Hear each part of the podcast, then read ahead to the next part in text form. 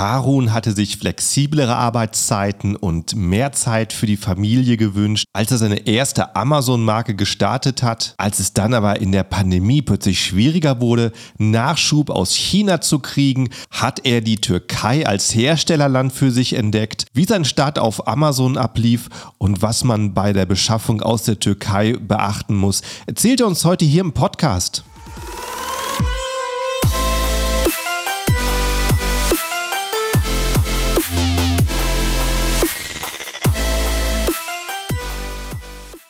Hallo zusammen und willkommen beim Serious Seller Podcast auf Deutsch. Mein Name ist Markus Mokros und das ist die Show, in der wir alles um Amazon FBA Private Label besprechen, was uns Händler auf Deutsch gesagt ernsthafte Umsätze generiert. Daher auch der Name der Show Serious Seller Podcast auf Deutsch.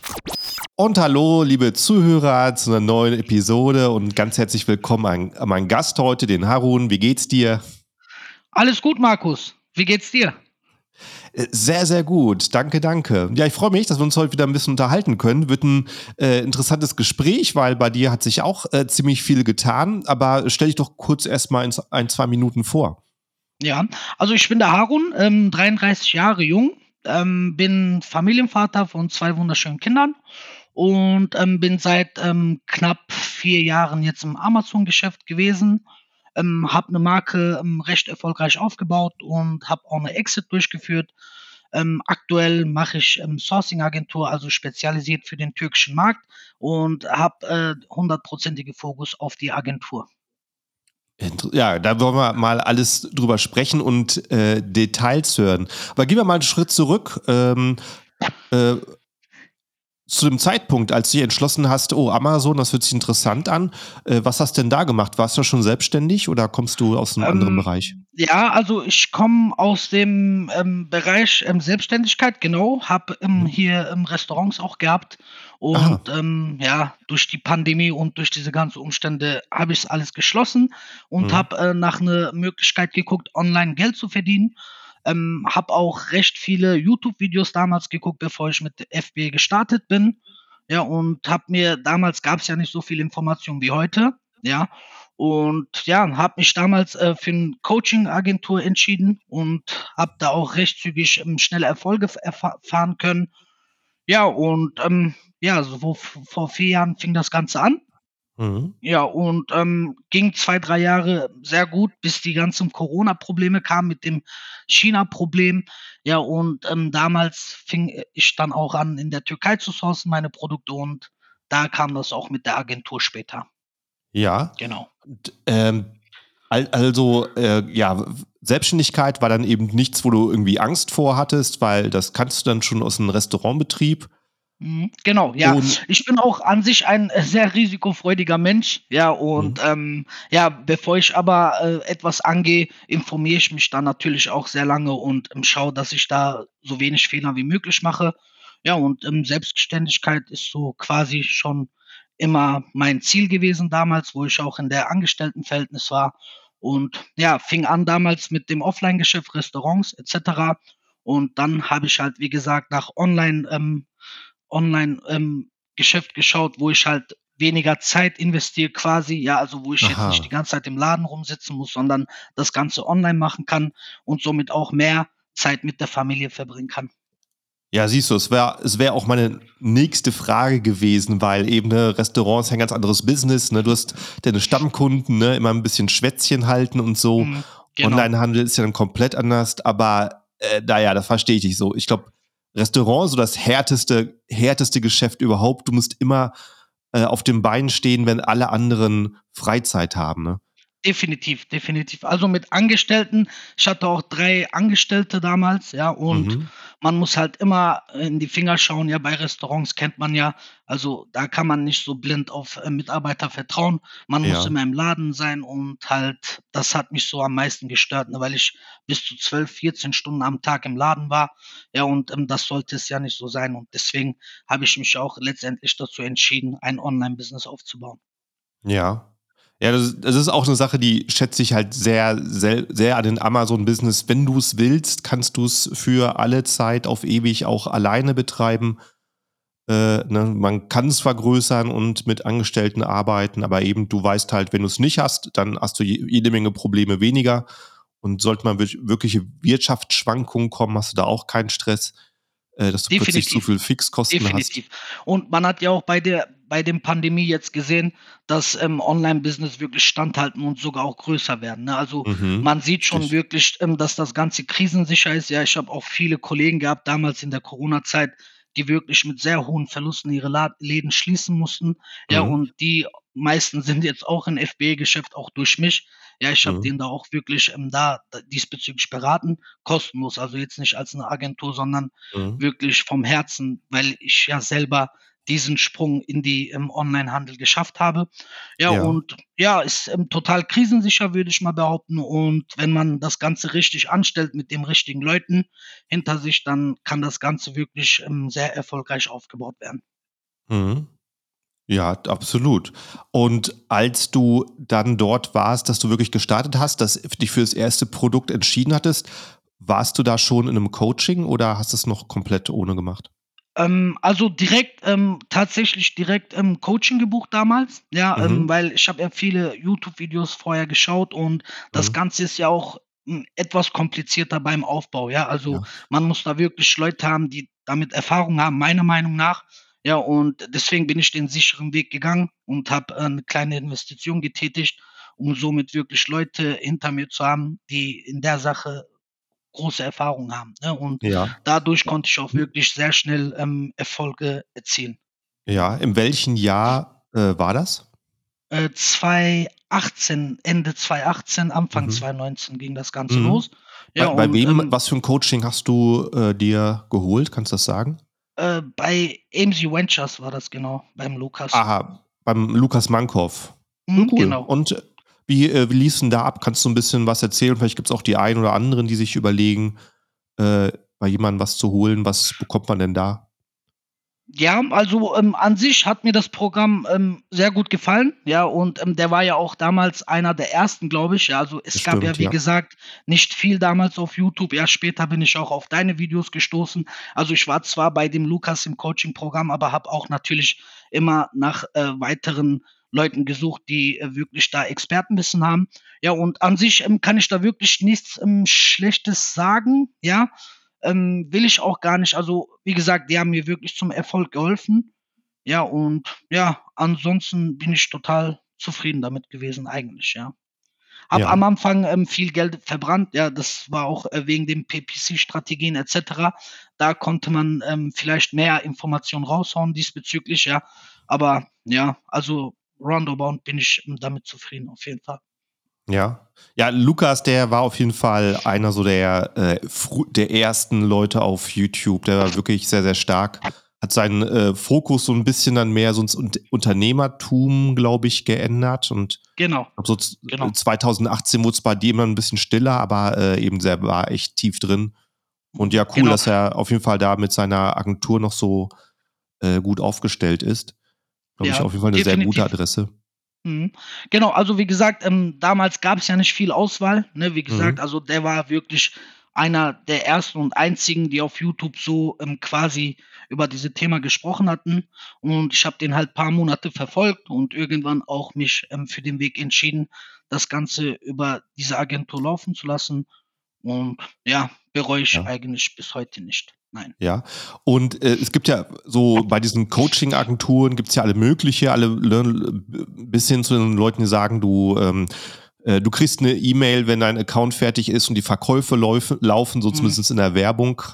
Äh, mhm. muss, wie viel musstest du da machen? War das mehr Coaching und deine Eigenarbeit oder wie lief es bei Lukas ab? Mm, tatsächlich ähm, mehr Eigenarbeit. Also die mhm. haben mir deren Wissen weitergegeben, ja, ja, aber am Ende musstest du die Tür selber aufmachen und ähm, selber durchgehen, ganz klar. Mhm. Ja, also war jetzt äh, kein Done-for-You-Agentur oder sonst was, mhm. sondern äh, die haben wirklich anhand Videos ähm, deren Expertenwissen weitergegeben und umsetzen musste man immer alleine. Ja, finde ich mhm. auch gut so. Also man sollte so ein Geschäft nicht, was so kostenintensiv ist, in eine andere Hände abgeben, ja, sondern wirklich ähm, sein Wissen aufbauen und das Ganze auch selber dann eigenständig umsetzen. Und so war es auch bei mir. und bin super froh darüber. Also ich habe ähm, sehr viel auch gehört ähm, von solchen Agenturen, die das Ganze selber in die Hand nehmen, ja, und habe da eigentlich nichts Positives so gehört Mhm. von, ne? Mhm.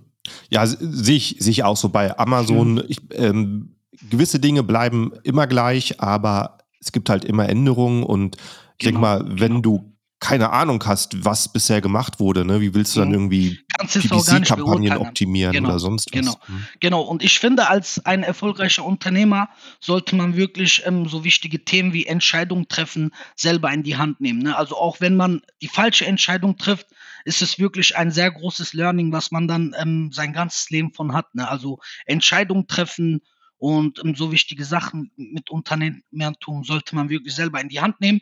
Man Mhm. sollte klar halt ähm, Expertenwissen sich einholen, gar keine Frage. Ja, alleine schafft man das Ganze nicht, aber wie gesagt, man sollte jetzt keine Agentur beauftragen, wo man jetzt alles in deren Händen abgibt und sagt: „Pass mal auf, hier die Kohle, macht mal“, ne? Also, Ja. das ist nicht so also nicht meins, ne? Gibt's natürlich Ja. Leute, die das Ganze halt, ähm, so abgeben, ja, aber habe, wie gesagt, bis heute nix, ähm, Positives darüber gehört. Mhm. Und, ähm, weißt du noch, wie lange hat's gedauert, bis du dein erstes deine erste Produktidee sicher hattest? Hm, also Produktidee tatsächlich sehr schnell. Ich habe mir Mhm. damals 'ne Liste aufgebaut mit 30 Produkten, ja, Mhm. ähm, potenzielle Produkte und, ähm, diese Liste bin ich dann, ähm, durchgegangen und habe geschaut, okay, welche Produkt hat das beste Erfolgschancen, KPIs, wie viel Umsätze machen die, ja, und habe mich dann letztendlich für ein Produkt entschieden. Ähm, das erste Produkt ist, ähm, sehr gut angelaufen, aber war halt, ähm, vom Verkaufspreis sehr niedrig, ne, also unter Mhm. 20 € und, ähm, da war die Marge nicht viel. Also, ich kam schon auf meinen 30% vor PPC, ja, Aha. aber, ähm, im Betrag war es halt einfach wenig, weil das 'ne sehr niedrige Verkaufspreis war und die Ja. nächsten Produkte bin ich dann so angegangen, dass Kannst ich über ka kannst du sagen, in welcher Nische das war? Äh, das war in, ähm, Büro Büroartikeln Aha, das, cool. hau Okay. hauptsächlich Homeoffice-Sachen, genau. Ja. Und ja, und dann bin ich die nächsten Produkte halt in hochpreisigere Produkte reingegangen und habe da schon wirklich 'ne sehr schnelles Wachstum dann Was können, für was für Bereiche waren das an Verkaufspreis? Ähm, zwischen zwanz also 25 € mindestens. Das war so Mhm. mein Anforderung quasi für neue Projekte. Ja, ging hoch auf 35, 40 € ungefähr. Genau. Mhm. Gut. Ja, ähm, ja, sehe ich auch so. Heutzutage ist es so deutlich einfacher, ähm, wirklich dass wirklich was übrig bleibt, wenn du im dem im Preisbereich bist. Wir hatten hier schon Leute im Podcast, die unter 10 € anbieten und, äh, richtig gut damit verdienen, aber, Mhm. äh, ja, die haben dann Da sind dann die mit halt dem richtigen Masse, Wissen in der richtigen ne? Nische. Mhm. Genau. Genau. Also, man kann, äh, 3 Produkte haben, die halt, Mhm. ähm, hochpreisiger sind. Ja, dafür Mhm. hat man im Endeffekt mehr weniger Arbeit, ja, Mhm. und, ähm, kann, äh, viel mehr rausholen. Aber die einen sagen: „Okay, pass mal auf, ich gehe auf kleinpreisigere Produkte, aber dafür viel mehr Produkte.“ Aber das hat dann auch später wirklich mit Mehraufwand zu tun, wie zum Beispiel auch PPC-Kampagnen pflegen, ja? Also, wenn Ja. man 10, 15, 20 Produkte hat, äh, wird das Ganze natürlich viel komplexer, wenn man keinen Mitarbeiter dafür hat, ja? Und deswegen habe ich mir gedacht: „Pass mal auf, ich mache dann lieber weniger Produkte, ja, dafür hole ich aber in Euro mehr Marge raus, ja, Mhm. und habe, ähm, da diesbezüglich auch natürlich weniger Arbeit am Ende.“ Ja. Und, äh, bei dem ersten Produkt, äh, ähm, dann a du hast aus China gekauft, ja? Wie hast du den Lieferanten gefunden? Äh, über Alibaba. Mhm. Ähm, ging auch wirklich tatsächlich sehr schnell. Ja, also, ich habe mir da, ähm, 10, ähm, bis 15 Hersteller einmal rausgesucht, Ja. habe die angeschrieben und wir haben da auch, äh, damals so Vorlagen bekommen, wie man am besten die Hersteller anschreibt, ja, damit Mhm. man, ähm, professionell, ähm, äh, gegenüber denen, ähm, auftaucht, ja. Und ja, habe mir dann, 3, 4 Mal rausgesucht, also vom Preis und, ähm vom Preis her, wer die Besten sind quasi, habe von denen dann die Samples fertigstellen lassen und dann mich letztendlich für einen entschieden. Ging Mhm. auch wirklich recht zügig, würde ich mal sagen. Alibaba ist auch 'ne sehr gute Plattform, finde ich, wo man wirklich sehr schnell Hersteller finden kann. Ja, aber die Kommunikation et cetera war dann nicht so, ne? Also, meine Englischkenntnisse waren zu diesem Zeitpunkt nicht perfekt, ja. Mhm. Deswegen musste ich immer, ähm, Übersetzer und so halt, äh, Google-Übersetzer benutzen und das war Mhm. dann halt am Ende nicht so das perfekte, ähm, Lösung, finde ich, ne, weil man da auch, äh, sich schnell, ähm, missverstehen kann. Und Ja, aber ansonsten Alibaba ging wirklich recht zügig am Ende und habe dann auch, ähm, schnell meine Produkte sourcen können, quasi also innerhalb 6, 7 Monate nach meinem, ähm, ähm, Coaching halt, womit ich damit angefangen habe, habe ich nach 6, 7 Monaten auch mein ersten Produkt auf den Markt gebracht. Er Mhm. ging 'n bisschen schnell, weil ich da auch bisschen voreilig war. Ja, ich hätte mir bisschen mehr Zeit nehmen können, um halt bessere, hochpreisigere Produkte zu finden. Mhm. Und, äh, wie wie hast du damals so die, äh, Produktstarts gemacht? Was, ähm hast du einfach insel äh, einfach, ähm, eingestellt das Produkt, PPC angeschaltet oder hast du irgendwelche Mhm. besti Ne, speziellen ähm? PPC habe ich erst eingeschaltet, nachdem ich, ähm, 5, ähm, Bewertungen generiert habe. Aha. Ja, also ich habe erst mal Testkäufe organisiert, um da Bewertungen aufzubauen. Damals ging's auch bisschen leichter als heute, ne, muss Ja. man wirklich sagen. Und ja, habe erst mal organische Käufe generiert und dann, äh, Bewertungen gesammelt und nachdem ich so 5 bis 6 Bewertungen hatte, ähm, habe ich dann mit PPC, ähm, angefangen, ne? Mhm. Genau. Gut, gut. Und, äh, wie viel, äh, waren das also, ich zähle grad mit, 4 Produkte hast du gestartet insgesamt? Ne, also mit einem Produkt gestartet, Ja. ja, und am Ende waren's 4 Produkte. Ja, okay. Und, äh, hast du alle 4 laufen lassen bis äh, du hast ja gesagt, du hast irgendwann Exit durchgeführt. Hast du alles bis zum Schluss laufen lassen? Ja, genau. Mhm. Und, äh, alles alle 4 aus China gekauft?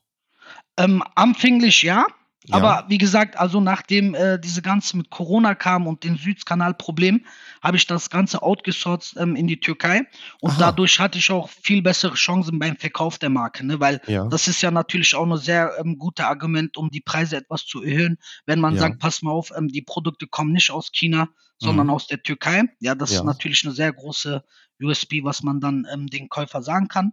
Ja, Mhm. also wie gesagt, anfänglich China. Ja, die ersten 2 Jahre habe ich's über China bezogen und am Ende halt, äh, die letzten Jahre habe ich's, ähm, über die Türkei bezogen, genau. Ja. Und konntest du alle deine Produkte aus der Türkei, äh, Ja, dann hinterher tatsächlich hatte ich 'ne sehr großes Glück, weil, Ja. äh, diese Nische, also das Rohmaterial sehr gut in die Türkei gepasst hat, ja? Ja. Und ja, konnte alles wirklich recht zügig, ähm, auch mit Hilfe meinen Cousins aus der Türkei, ja, die in der Branche tätig sind, in Mhm. der Textilbranche tätig sind. Ja, mit deren Hilfe konnte ich wirklich sehr schnell innerhalb ein Urlaub, 3 Wochen waren das, glaube ich, ja, konnte ich alle Produkte wirklich tatsächlich in der Türkei halt für, ähm, gleiche Summen, also mit, ähm, Lieferkosten et cetera berechnet, konnte ich's aus der Türkei beziehen, ja? Und bei einigen Produkten waren die Qualitäten sogar besser, weil ich einfach Ja. viel mehr Kontrolle über die Produktion hatte, ne? Ich bin wirklich beim Quality Inspection selber in die Türkei geflogen, habe das Ganze selber kontrolliert und auch während des Produktion habe ich meine ähm, meine Verwandte in der Türkei, äh, zu den Fabriken geschickt, ne, und habe da wirklich geschaut, dass ich, ähm, äh, so viel Kontrolle wie möglich über die Produktion hatte, ja? Und am Ende hatte ich wirklich sogar 2 Produkte, wo die Qualität viel, viel besser waren aus China, ja? Und, Ja. ähm, die Preise waren auch natürlich, ähm, quasi break even wie in China mit, ähm, inklusive Versandkosten. Ja. Ja, dann hast du dann auf jeden Fall profitiert wahrscheinlich, dass du von Anfang an auf, äh, recht, ähm so vom Material her auf simple Produkte gesetzt hast, nicht irgendwie auf 'nen irgendwie 'n batteriebetriebenen, äh, Tacker oder so Genau. Das wäre wahrscheinlich genau. schwierig geworden. Genau, Was genau. Was für Materialien waren denn deine Produkte? Äh, das war in den Textilbereich, also Mhm. Kunstleder. Ähm, Kunstleder, PVC sogar war auch mit dabei, Ja. was wir auch erstaunlicherweise aus der Türkei bekommen haben. Ja, so Ja, um also um dem Dokumente zu organisieren oder was war Genau, Funktion? genau, Mhm. genau. Homeoffice-Artikeln waren Ja. das. Und wie gesagt, hatte da 'ne sehr großes Glück, ja, und war auch wirklich am Anfang erstaunt, wie schnell das Ganze ging, ne? Also, ich Mhm. konnte das irgendwie nicht realisieren. Ich hatte so das Mindset, dass China wirklich, äh, die Nummer 1 ist, ja, und, Ja. ähm, ist es auch bei vielen Produkten, muss man wirklich gestehen. Ja, aber bei manche Produkte, manche Rohstoffe ist die Türkei auch wirklich sehr attraktiv. Ja. Ja, ich denke mal einfach, ähm, wahrscheinlich ist im ganzen Amazon-Bereich China einfach so beliebt, einfach wegen der Möglichkeit, ähm, übers Internet einzukaufen und Englisch zu sprechen. Ich denke Genau, mal, genau. wäre Also wäre das im jeden Mhm. gäbe es in jedem Land 'n Alibaba und könnte man in Mhm. jedem Land in so 'ner Sprache wie Englisch sprechen, dann hätte China einfach nicht den Standpunkt. Die haben einfach da Definitiv. Mhm.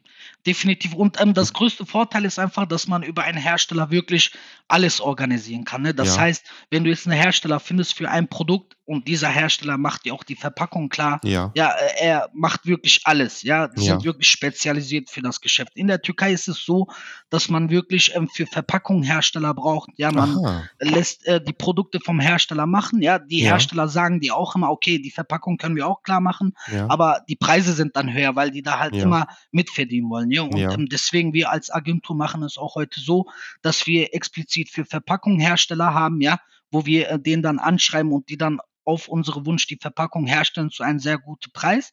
Ja, und ähm, die lassen wir dann ähm, zum Hersteller verschicken und der Hersteller ähm, verpackt das dann einfach für uns. Ja, ja äh, da habe ich auf jeden Fall ein paar Fragen zugleich ähm, Mhm. zum Unterschied zu der Türkei. Da Ja. kannst du natürlich ein paar Sachen sagen. Aber ähm, lass uns die Amazon-Sache bei dir eben abschließen, weil dann Mhm. hast du eben gemerkt, okay, da bin ich an was dran. Die, die Produkte aus der Türkei zu beziehen, das ist noch absolut hier unterrepräsentiert im Amazon-Bereich. Und äh, dann hast du gesagt, okay, ich ähm, mache jetzt einen Exit von meinem eigenen Business, von meinem Amazon-Business. Äh, wie bist du da vorgegangen? Wo, wo hast du da einen, jemanden gesucht, der deine Marke übernimmt? Also das ging auch über ähm, die Gruppe, über die Coaching-Gruppe, die wir hatten. Aha. Ja, da wurde uns halt Kontakt empfohlen. Mhm. Und wie gesagt, dann bin ich halt mit dem in die Verhandlung gegangen und Mhm. ging auch wirklich recht zügig. Also das war quasi ein Unternehmen, die für dich Käufer organisiert. Ne? Also das Ja, war quasi eine die? Vermittlungsagentur. Ja, ähm, es, also wie die heißt, Genau. Mhm, Dragon, Dragonflip, genau. Dragonflip, okay. Mhm, Ja, genau. ich meine, habe ich schon mal gehört. Okay, cool. Mhm, Und äh, da kannst Und- du, äh, was, was musstest du da angeben? Ähm, ja, also deine Umsätze, klar. Ja. Und äh, natürlich über Sellerboard, die Gewinne etc. Aha. Und ähm, dadurch haben die das Ganze dann inseriert und ähm, so habe ich auch Käuferanfragen bekommen. Ja. Und ähm, genau, dann hast du einen Käufer bekommen. Und äh, wie ist das ähm, Modell dort? Zahlst du dann, zahlt der, zahlst du als Verkäufer da eine Vermittlungsgebühr oder Provision, Fixbetrag? genau. Provision, okay. Mhm. Oh ja, interessant. Cool. Wie schnell ging das? Äh, das ging tatsächlich schnell. Also zu diesem Zeitpunkt war das ja auch sehr Mode. Das ist ja etwas jetzt zurückgegangen, laut meiner Erfahrung. Äh, d- also das ging zwei, drei Monate, bis ich da eine Käufer gefunden habe. Ein, zwei Monate ungefähr. Und bis das Ganze dann fix waren, so ungefähr vier Monate. Vier Monate, okay, ja, Mhm. überschaubar. Schön, Genau. cool. Und äh, ja, dann äh, hast du ein bisschen Kapital gehabt und hast gesagt, okay, jetzt äh, starte ich neu und spezialisiere mich noch mehr mit äh, deiner Sourcing-Agentur für die Türkei. Genau, genau. Also ich habe mir erstmal überlegt, eine neue Marke aufzubauen danach. Aha, Ja, und ähm, habe ähm, dann recht zügig also gemerkt, okay, das liegt nicht so an mir. Also ich bin so ein kontaktfreudiger Mensch, ja. Ich Mhm. brauche immer so einen Kundenkontakt. Und wie gesagt, damals, wo ich meine Produkte gesourced habe aus der Türkei, habe ich auch, nachdem ich meine Produkte gesourced habe, auch einige meiner Amazon-Händlerfreunde geholfen, die Mhm. ähm, deren Produkt aus der Türkei zu finden. Ja, und das Mhm. Ganze hat mir wirklich sehr Spaß gemacht. Und da ich auch die Mhm. Kontakte in der Türkei habe, habe ich auch äh, recht schnell Erfolge sehen können. Dann habe ich mir irgendwann überlegt, okay, was willst du denn jetzt? Ne? Okay, Amazon, schön und gut. Ich kannte das Ganze ja, ich wusste, wie das Ganze läuft. Aber das war so zu eintönig für mich. Ne? Also Mhm. hat äh, super Spaß gemacht beim ersten Mal, ja, aber so ähm, die neue Herausforderung von anderen Kunden, also deren zu helfen und all dem, hat mir wirklich sehr viel Spaß gemacht und der Kundenkontakt an sich, ja. Und dann habe ich mich letztendlich dazu entschieden, die Agentur aufzubauen, ja, und äh, bin super froh darüber heute. Ja. Äh, wo wir bei der Agentur sind, dann äh, sag doch mal gerade an der Stelle den Namen, wie man dich findet. AMZ Connect, also Mhm. Amazon in Abkürzung, amzconnect.de. Ähm, Mhm. Könnt ihr auch gerne die Webseite mal euch anschauen. Ja, und so heißt die ähm, Agentur. Äh, ansässig in Deutschland. Ja, ist eine deutsche Sourcing-Agentur, also in Deutschland sässig und haben auch äh, Niederzweige in der Türkei. Mhm. Und ja, dann ähm, steigen wir doch mal in das Thema ein. Was denn so der eben dann der größte Unterschied zu China, wo ich dann eben zum Beispiel über Alibaba gehen kann und über ein Kontaktformular den Hersteller anschreibe äh, ne, und schon sehe, was ich bekomme zu ungefähren Preisen. Wie wird es denn in der Türkei laufen, wenn ich ein Produkt habe? Mhm. Also in der Türkei ist es ähm, so, dass man ähm, übers Internet schreiben wirklich sehr wenige Erfolge erzielt. Ja? Also ich habe wirklich die Erfahrung gemacht, dass man in der Türkei schnelle Ergebnisse erzielen kann durch Kontakte, ganz klar. Mhm. Also, man muss wirklich in der Türkei Leute haben, die sich in der Branche auskennen und das war ja mein großer Glück, dass ich halt 'ne Familienmitglied hatte, der, wie gesagt, in der Textilbranche tätig war. Und Mhm. mein größter Learning ist einfach, ähm, dass das Ganze komplexer ist, ne? Also, wie gesagt, Alibaba ist sehr, sehr einfach. Die sind spezialisiert auf Amazon Onlinehandel, ja, und, Mhm. ähm, die Türkei mittlerweile auch, ja, aber da ist es halt wirklich schwieriger, die richtigen Hersteller zu finden, ne? Weil Mhm. viele haben gar nicht, ähm, die Europaerfahrung, ja, und man muss wirklich einige Sachen beachten bei dem Import auch, damit es am Ende zollfrei wird. Ja, und Mhm. deswegen, äh, ist es halt, ähm, komplexer, würde ich mal behaupten, wenn man halt die Kontakte nicht hat. Übers Internet habe ich, ähm, viel von, äh, meinen bestehenden Kunden mitbekommen, dass die halt viele Hersteller angeschrieben haben und, ähm, quasi gar keine Antworten bekommen haben, ja? Ja, Und, ja. hm, ist halt schwierig, ne, wegen der, hm, Sprachbarriere auch und ja, und meine größte Erfahrung ist einfach gewesen, dass es halt, viel komplexer ist wie aus China. Ja, ich möchte die Leute jetzt nicht abschrecken, aber da ist es natürlich sinnvoll, jemanden zu haben, der halt die türkische Sprache beherrscht, der auch in idealerweise auch in der Türkei ist öfters mal, ja, und das Sourcing vor Ort ist halt viel, viel, ähm, besser und, ähm, schneller, als es man über Internet macht.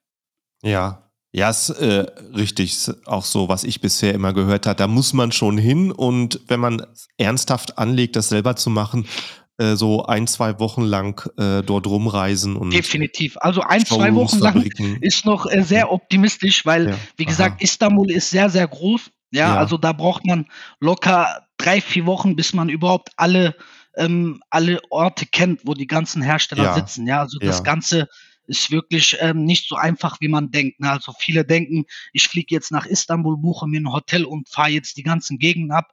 Ja, aber Istanbul ist schon fast NRW, ne? Also ist sehr, sehr groß und ja, also dauert schon etwas länger, meiner Meinung nach. Und man sollte sich auch nicht immer auf Istanbul, ähm, konzentrieren. Ja, viele gehen direkt den Weg, ähm, nach Istanbul, aber tatsächlich bei, ähm, Textilprodukten gibt es auch andere Städte, die wirklich attraktiver sind aus Istanbul. Warum? Weil Istanbul wirklich sehr viele Anfragen bekommt, ja? Und es gibt Mhm. halt, wie gesagt, Städte in der Türkei, wo die Nachfrage nicht so hoch ist, würde ich mal sagen, ja, weil die halt, äh, underrated sind quasi, ja? Die kennt man Mhm. quasi gar nicht und da erzielt man wirklich auch viel bessere Preise. Ja. Äh, so auf meinem YouTube-Kanal, äh, se sehe ich halt immer noch hier und da, dass, ähm, Leute denken, dass ich dass Türkei nur in Frage kommt, wenn ich vorhabe, äh, Tennissocken oder T-Shirts zu verkaufen. Und, äh, eben viele wissen es nicht, dass die Autoindustrie zum Beispiel ganz, ganz viele Teile aus, äh aus der Türkei holt. Also die, äh, eben haben einfach, ne, günstige äh, günstige Stundenlöhne und, ähm, viel Handarbeit. Und damit können die halt auch ganz andere Sachen machen. Was sind denn so, ähm, Produkte, die über die du über deine Agentur beschafft hast bisher? So Also, wenn ich jetzt über die Produkte sprechen würde, wäre es nicht fair gegenüber meine meiner Kunden, ja? Aber ich Ja, kann dir und wirklich und und so, ohne ähm, jetzt breiter aufgestellt sagen genau, genau, breiter aufgestellt. Also ganz klar Mhm. Textilien, ja, da ist Ja. die Türkei sehr, sehr stark, Polyester, Baumwolle et Ja, Mhm. und wenn man jetzt Textilien hört, ähm, denkt 90 % halt, ähm, dass es Klamotten sein muss. Ja, Ja. aber das ist in dem nicht so. Also, von Textilien können wir sprechen, von Bettwäsche, ja, von Mhm. Tischdecken hinaus zu, ähm, Memory-Schaumsachen, zum Beispiel Kissen et cetera. Also, da Aha. gibt es wirklich sehr viel Auswahl, was Ja. Textilien betrifft. Ja, und, ähm, geht, ähm, hoch zu, ähm, Holzprodukten, ja, sehr, sehr Mhm. attraktiv in der Türkei und, ähm, natürlich auch Keramik, Porzellan, ne? Das sind so Mhm. quasi die, ähm, Bestseller, die meisten Anfragen, die wir bekommen. Ja, und mittlerweile geht es auch in Richtung Edelstahl. Ja, ganz Aha. vorsichtig bin ich aber damit, also auch, ähm, PVC, ähm also es gibt schon speziell viele Sachen, die man in der Türkei sourcen kann, ja, aber Mhm. da braucht man natürlich die richtigen Kontakte für. Und Mhm. viele Sachen werden auch direkt in der Türkei hergestellt von den Rohstoffen her, aber mittlerweile kauft auch die Türkei sehr große Mengen an Plastik zum Beispiel aus China an, ja, und lagern die in der Türkei und verarbeiten diese dann als Produkte, ne? Und da die halt Mhm. wirklich sehr viel aus China einkaufen, können die auch am Ende, ähm, sehr gute Preise quasi Aha. rausgeben, weil die halt in Mengen quasi einkaufen, machen die La La Lager voll und verarbeiten diese dann in Produkte. Mhm, okay. Und, äh, ja, wie wird's dann so ablaufen, wenn ich wenn ich jetzt äh, wenn ich jetzt 'ne Produktidee habe und, äh, kontaktiere dich so, äh, wie gehst du dann vor? Ja, also in erster Linie machen wir 'n Erstgespräch mit unseren Kunden, dauert circa 15 Minuten, ja, um Mhm. einmal zu schauen, ob das Ganze überhaupt Sinn macht, ja? Weil, ähm, wie gesagt, gibt es viele Produkte, die in der Türkei nicht so gut umsetzbar sind, ja? Und da sind wir auch komplett transparent und ehrlich von Anfang an. Und in dem Erstgespräch schauen wir erst mal, okay, wie weit ist der Kunde? Hat der 'ne Produktidee, ja? Und, ähm, aus was für ein Rohstoff ist das Produkt, ja? Das ist so Mhm. quasi die wichtigste Frage und natürlich auch die, ähm, Abnahmemenge, ne? Weil wenn jetzt, ähm, zum Beispiel ein Anfänger kommt und sagt: „Pass mal auf, ich habe nur 3.000 € Kapital für ein Produkt“, ja, dann, äh, macht das Ganze meiner Meinung nicht viel Sinn, weil Mhm. die die besten Ergebnisse erzielt man so ab 5.000 € aufwärts als Mhm. Einkaufsvolumen. Ja. Genau. Und wie gesagt, nach Erst Erstgespräch, ähm, machen wir quasi so 'ne kleine Vorrecherche, ja, schauen, okay, was wird das Ganze an sich kosten? Und dann, ähm, kontaktieren wir unser Kunden noch mal, besprechen das Ganze und wenn das dann für ihn halt, ähm, profitabel ist, interessant ist, dann machen wir den Auftrag. Ja. Und gehst du an Fabriken und fragst: „Kannst du so was herstellen?“ Oder weißt du schon, wer genau so was herstellt? Wir wissen's schon. Wir wissen's Ja. schon. Also, manchmal erhalte ich auch Absprache mit dem Agenten aus der Türkei, also mit dem ich, Mhm. ähm, zusammenarbeite. Die Jungs, ja, ähm, falls ich jetzt nicht weiter weiß, aber zu 90 %, ähm, weiß ich schon in der Ersteinschätzung, ob das Ganze halt interessant ist für den Kunden, ne? Weil wir fragen ja auch in dem Erstgespräch halt nach dem Zielpreis zum Beispiel, ja, und sagen: „Okay, hat der jetzt 'ne realistische Zielpreis“, ja? Und, ähm, Mhm. dann kann ich schon, äh, 'ne erste Einschätzung darüber geben und in die richtige Sourcing-Phase gehen wir natürlich erst dann, wenn wir 'n Auftrag haben, ne, ganz klar. Ja. Und, äh, wenn ich jetzt zum Beispiel 'n Produkt habe, vielleicht 'n Dekoprodukt fürs Wohnzimmer aus Holz, Ja. was du mir besorgt hast bei 'nem Hersteller. Ja. Ähm, bei bei Chinesen kann ich zum Beispiel in Fabriken häufig Kataloge angucken, was die alles so sonst noch produzieren und sehen, gibt's Mhm. da, äh, vielleicht noch neue Produkte, die auch zu mir passen. Ist so was in der Türkei möglich? Kann ich da irgendwo gucken, was 'n Hersteller äh, hat der irgendwie 'n Programm? Gibt Mhm, es also, große Hersteller, die haben natürlich 'ne Webseite, Ja. worüber man, ähm, wirklich reinschauen kann, okay, was haben die für bestehende Produktion? Ja, aber, Ja. ähm, anhand meiner Erfahrung sind sowieso über 80 % die Produktanfragen von dem Kunden halt speziellere Produkte, die in der Ja. Türkei noch so nicht gibt's, ja? Deswegen, Mhm. ähm, äh, kontaktieren wir die Hersteller in dem nächsten Schritt und sagen: „Pass mal auf, das ist unser Produkt“, vielleicht anhand 'ner Zeichnung oder im besten Fall ein Sample, ja? Ja. Und dann, ähm, kontaktieren wir halt die Hersteller, zu denen die Rohstoffe passen und Mhm. sagen: „Pass mal auf, äh, kannst du uns das Produkt für diesen Zielpreis herstellen?“ Ja, wenn ja, ähm, lassen wir uns dann, äh, die Samples da fertigstellen und zum Kunden schicken. Und das Ganze arbeiten wir dann so lange aus, bis der Kunde wirklich sagt: „Okay, das ist das Produkt, wir können in die Massenproduktion reingehen.“ Ja. Und, ähm, gut, wo du grad mit, äh, Sample sagst, also wenn ich zum Beispiel 'n ähnliches Produkt bei 'nem Konkurrenten auf Amazon finde und lese in den Bewertungen, alle alle sagen: „Hey, das, äh, müsste irgendwie 1, 2 Zentimeter größer sein, dann wär's perfekt.“ Kann ich dir so 'n Produkt zuschicken, ne, kaufen bei meinem, ähm, Konkurrenten, zuschicken und sagen, äh: „Frag mal rum, ob die so was herstellen und ob sie's eben nach 'ner kleinen Abänderung herstellen.“ Genau. Gehen gehst du dann rum?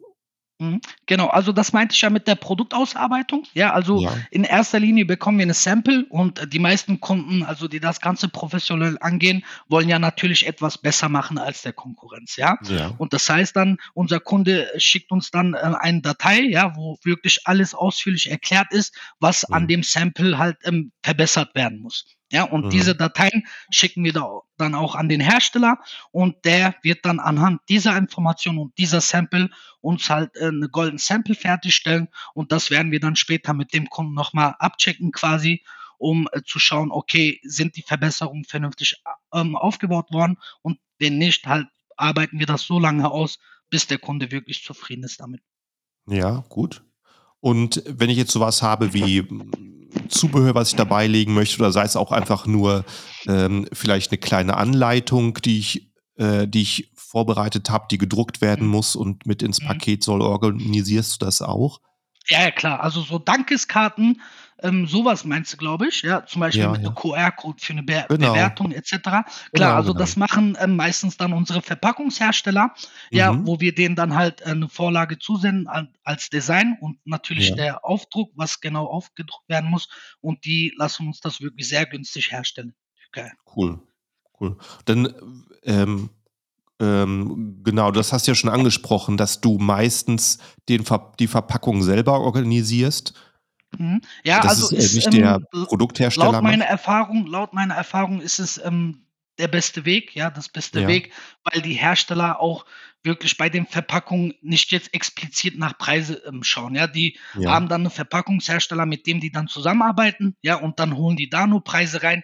Wir als Agentur schreiben dann mehrere Verpackungshersteller an, mit denen wir schon zusammengeb gearbeitet haben und darüber hinaus auch neue Kontakte Mhm. und, ähm, schauen da wirklich, okay, welcher Hersteller, ähm, macht uns die Verpackung zu dem besten Preis fertig, ja? Und somit Mhm. haben wir halt wirklich immer mehr Spielraum, ähm, was die Preise angeht, ne? Also, beim Ja. Hersteller die Hersteller können das auch machen, ja, aber die haben, wie gesagt, nur meistens nur einen Kontakt, mit dem die zusammen kooperieren, ja, und diesbezüglich auch nur einen Preis. Aber Ja. wir als Agentur schauen da wirklich, dass wir für unsere Kunden wirklich, ähm, schauen, okay, welcher Verpackungshersteller bietet uns das beste Preis? Somit, ähm, schauen wir auch, dass das Endprodukt wirklich, ähm, samt Kartons halt, ähm, zu einem sehr guten Preis hier nach Deutschland kommt. Ja, interessant. Und, äh, wer verpackt es dann? Der Hersteller vom Produkt oder der Verpackungshersteller? Also, es mal so, mal so. Es gibt Aha. natürlich, ähm, Produkte, die halt eingetütet werden müssen, zum Beispiel wie Ja. Kissen oder so, ja, Ja. Bettdecken et cetera. Ähm, wenn's halt, äh, eingetütet werden muss, dann werden die Produkte zum Tütenhersteller zugesendet, ja? Aha. Und falls es halt, ähm, Verpackungen sind, zum Beispiel Colorboxen oder Braunboxen, dann werden die in den Fabriken hergestellt und zum Hersteller geschickt. Aha, ja klar, der Hersteller kann wahrscheinlich keine Folie schweißen. Ne, ne, dafür Ja. haben die ja gar nicht die Maschinen. Genau, Deswegen ist es genau. halt immer produktabhängig, wie wir das Ganze organisieren. Okay. Und, äh, ja, wenn's dann verpackt ist, wie geht's dann weiter? Wie kommt's ins Amazon-Lager? Ähm, also, nach der Verpackung, nachdem das Produkt wirklich fertig ist, ähm, kommt dann die Quality Inspection, ja, bevor das Ganze Mhm. nach, ähm, Deutschland transportiert wird. Dies kann man über unsere Agentur machen oder auch, ähm, die, ähm, Kunden selbstständig. Ja, ich habe viele Mhm. Kunden, die halt, selber in die Türkei, ähm, fliegen, ja, und das Ganze selber machen oder auch, ähm, halt Agenturen dafür beauftragen. Und Mhm. nachdem die Quality Inspection dann erfolgreich abgeschlossen worden ist, kümmern wir uns um den Transport. Und auch hier machen wir es so, dass wir nicht nur ein ähm, ein Transportunternehmen anschreiben, sondern wirklich schauen, ähm, wo kriegen wir das beste Preis für den Transport, weil da gibt es auch natürlich Schwankungen. Wir schauen in erster Linie türkische Unternehmen oder auch deutsche Unternehmen, ja? Also, Mhm. holen da wirklich Preise rein von, ähm, deutsche Transportunternehmen und auch türkische Transportunternehmen und schauen, Mhm. okay, ähm, wer hat hier das beste Preis? Ja. Also, wahrscheinlich dann hauptsächlich LKW, ja? LKW hauptsächlich, genau. Ja. Was für 'ne äh, was für 'ne Laufzeit hat das dann? Ähm, also, ist sehr verschieden. Manchmal sind die LKWs innerhalb 3, 4 Tagen da, ja, Mhm. und spätestens so laut meiner Erfahrung 10 bis 12 Tage. Es Wow, kommt immer cool. halt drauf an, wie, ähm wie viel, ähm, äh, der Kunde einkauft, ja? Wenn ein Mhm. Kunde jetzt 'ne ganze LKW direkt voll machen kann, dann, ähm, kann der LKW direkt losfahren. Aber Ja. so ist es auch so, bei Teilladungen machen die LKWs erst mal äh, holen die die Ware vom Hersteller ab, bringen's zum Zwischenlager und warten erst mal, bis die bis LKW gefüllt wird, ja? Das Ja, dauert ja. in der Regel 2 bis 3 Tage und dann Ja. fährt er erst los und somit haben wir so maximal 10 bis 12 Tage ist sind die Produkte hier in Deutschland. Mhm. Und, ähm, dazwischen gibt's dann noch so was wie Zoll? Wie funktioniert das ab? Wie ist da die Besonderheit? Ja, also, beim Zoll ist es so, dass der Hersteller in erster Linie ein, ähm, Bescheinigung haben muss, ja? Also, er muss Mhm. in der Türkei eingetragen sein für Export. Das heißt, der, ähm, Hersteller im besten Fall hat er das schon und wenn nicht, Mhm. muss er sich dann in der türkischen, ähm, Behörde melden und Mhm. sagen: „Ähm, pass mal auf, wir wollen in die Europa importieren.“ Ja, und, ähm, dann kriegen die auch diese A.TR, ähm, Bescheinigung quasi, ja? Dann Mhm. das weist auch dann das Transportunternehmen und, ähm, somit wird das dann vom Hersteller abgeholt. Er gibt die ganzen Bescheinigungen an dem, ähm, Transportlogistik ab und die machen dann die Verzollung am Ende. Kostet so zwischen 90 und 95 € Mhm. und dann kümmert, äh, halt, wie gesagt, der Transportunternehmen über die ganzen, ähm, Zollsachen. Genau. Ja, und dann, äh, wie läuft's dann ab beim, äh, Grenzübertritt? Also, fährt der LKW direkt durch, wirft nur 'n Brief ein oder, ähm, Nein, nein, läuft also, der LKW fährt durch und, Ja. Das Zoll schaut dann, okay, ähm, manchmal kontrollieren die auch die Ware, wenn's jetzt, äh, das erste Transport von dem Hersteller ist, ja? Und, Mhm. ähm, schauen halt natürlich, äh, nach den Papieren, ja? Schauen, okay, ist das Ganze vernünftig, ähm, verzollt worden am Ende, ja? Und, ähm, die Rechnung natürlich, ne? Das ist sehr Mhm. wichtig. die fordern auch natürlich die Rechnung vom Hersteller an, schauen, okay, passt das alles zusammen? Und dann fährt der LKW auch direkt wieder los. Also ein, zwei Stunden dauert das meistens, ja, ja und ähm, schauen halt nach den Unterlagen und dann geht das Ganze schon über die Bühne. Ja, ist natürlich so, dann auch halt gerade daran so der sensationelle Vorteil. Also jeder, der schon mal in China bestellt hat und hat nicht den ganzen Container für sich, sondern der Container wird aufgeteilt in mehrere ähm, Händler, die den für die Ware nutzen. Ne? Und ein Händler hat vielleicht seine Papiere nicht in Ordnung, hat irgendeinen fragwürdigen Artikel drin, den sich der Zoll nochmal genauer angucken will. Da steht der ganze Container beim Zoll, bis jedes Produkt freigegeben ist. Die genau. machen keine also Teilentladung. Mhm. Und nee, nee, wenn also sowas passiert, dann ist es natürlich ätzend. Genau, genau. Deswegen sagen wir auch immer so, ähm, pessimistisch gehen wir an der Sache ran und sagen 10 bis 12 Tage. Ja, also ja. das ist wirklich das maximale Zeitraum, was ähm, ja. der LKW benötigt. Super. Also im besten Fall, wenn die Papiere alle vernünftig ähm, da sind und der LKW auch direkt zügig ähm, losfährt, kann es auch sein, dass der LKW nach vier Tagen hier in Deutschland ist. Wahnsinn. Ja, das ist natürlich, äh, das äh, kriegst du noch nicht mal wirklich mit einem Flugzeug hin aus China. Ähm, eben da dauert es ja auch, bis die Ware irgendwo im Lager erstmal vorgelagert wird und irgendwo wann genau. Also meine Rekordzeit war, wo wir jetzt privat nach Türkei gefahren sind mit dem Auto. Ja, mhm. mit zwei Fahrern haben wir 23 Stunden gebraucht. Ne, aber ohne mit Abwechseln jetzt. Ne? Aber ja, ja. der LKW braucht ja natürlich länger. Ja, also genau. also somit ähm, vier Tage so Minimum und maximal zwölf Tage. Ja, gut, hört sich sehr, sehr interessant an. Ja, eben für das für Leute, die dann auch eben größeres Bestellvolumen haben äh, oder, oder ein gewisses Bestellvolumen. Aber ähm, äh, denke ich, eine sehr, sehr coole Alternative. Also, ich würde sagen, da haben wir ziemlich viel besprochen.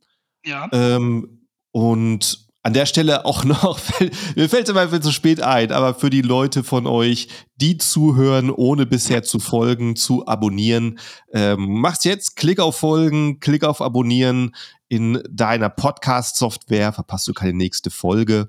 Und äh, du äh, weißt immer, wenn solche guten Tipps kommen, äh, wie heute zum Beispiel hier über die äh, Türkei, vom Harun. Also daher dann auch äh, vielen Dank an alle Zuhörer heute und ähm, schön, dass ihr wieder dabei wart. Vielen Dank an Harun, der uns hier so viel teilen konnte.